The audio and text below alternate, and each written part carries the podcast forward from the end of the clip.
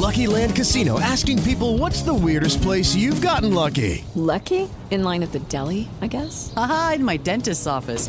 More than once, actually. Do I have to say? Yes, you do. In the car before my kids' PTA meeting. Really? Yes. Excuse me, what's the weirdest place you've gotten lucky? I never win and tell. Well, there you have it. You can get lucky anywhere playing at LuckyLandSlots.com. Play for free right now. Are you feeling lucky? No purchase necessary. Void where prohibited by law. 18 plus. Terms and conditions apply. See website for details.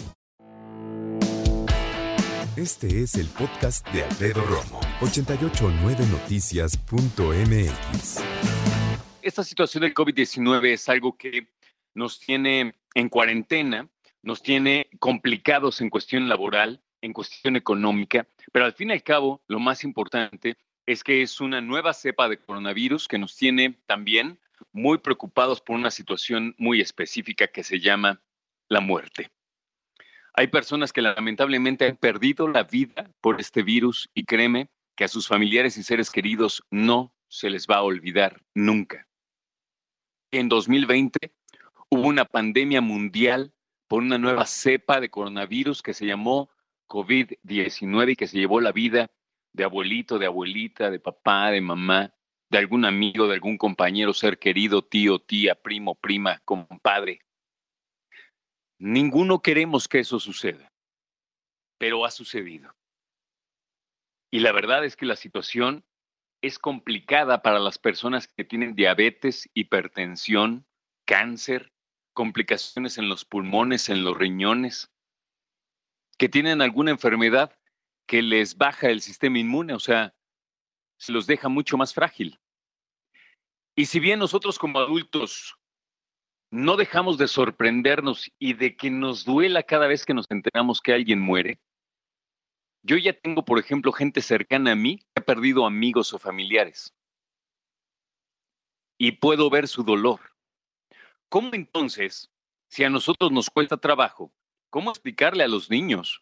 Porque, y lo digo con todo respeto, cuando llega a fallecer algún familiar nuestro, pues a lo mejor te puedes armar de un tiempecito ahí para explicarles, o puedes incluso, eh, depende de la edad del niño, platicar con ellos o incluso llevarlos hasta cierto punto en el funeral para que vean de qué se trata la situación. De, repito, dependiendo la edad que tengan. Pero ahora que no se puede ir ni siquiera a funerales en algunos casos, pues la cuestión está muy complicada, ¿no? ¿Cómo hablar con los niños acerca de la muerte?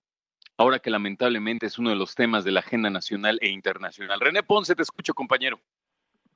¿Qué tal? Muy buen día, Alfredo. Un gusto saludarte. Pues fíjate que cuando una persona fallece y pues en un intento por proteger a los pequeños, a los niños de toda situación peligrosa o dolorosa, pues muchas veces como adultos callamos y los alejamos de este hecho con la pues intención principal de evitarles un sufrimiento. No obstante, según especialistas en tanatología, Alfredo, este tipo de eventos fomentan en los pequeños el desarrollo de, de habilidades y herramientas necesarias e indispensables, dicen, para afrontar las adversidades durante el resto de su vida. Y es que para estos casos los expertos recomiendan pues responder a las preguntas del niño en un lenguaje sencillo y claro, además de no subestimar a los pequeños creyendo pues que no se dan cuenta de lo que sucede, ya que a diferencia de los adultos, adultos eh, como nosotros, pues los pequeños expresan su tristeza con el comportamiento y no simplemente con el lenguaje, por lo que se debe, dice, los expertos se deben estar atentos a cambios en la conducta, así eh, pues se podrá orientarlos ya que el llanto, la ansiedad, la irritabilidad, las protestas y las rabietas, pues también son conductas,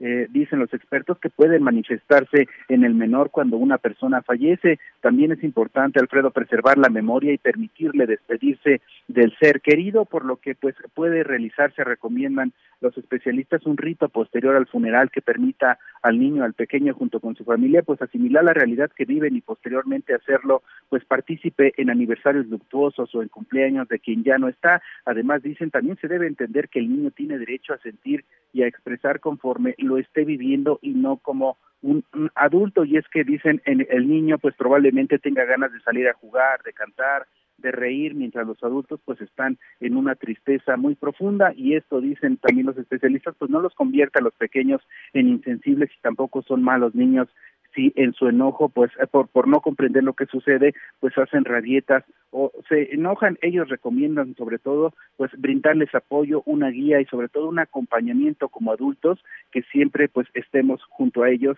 y pues les hagamos entender lo que está pasando, Alfredo. Qué interesante, ¿eh? qué interesante este tema que tiene que ver con la muerte y los niños. Como bien decías al principio, lo que buscamos es protegerlos, evitarles el dolor, pero tenemos que acompañarlos y ya nos dices en compañía de un experto y sobre todo teniendo en cuenta la edad que tienen, pero sí decirles lo que está sucediendo, porque ellos también necesitan despedirse, entre comillas, de este ser querido y saber que ya no va a estar. Y por ahí también viene, invariablemente creo yo, una plática acerca de las creencias de la familia, ¿no?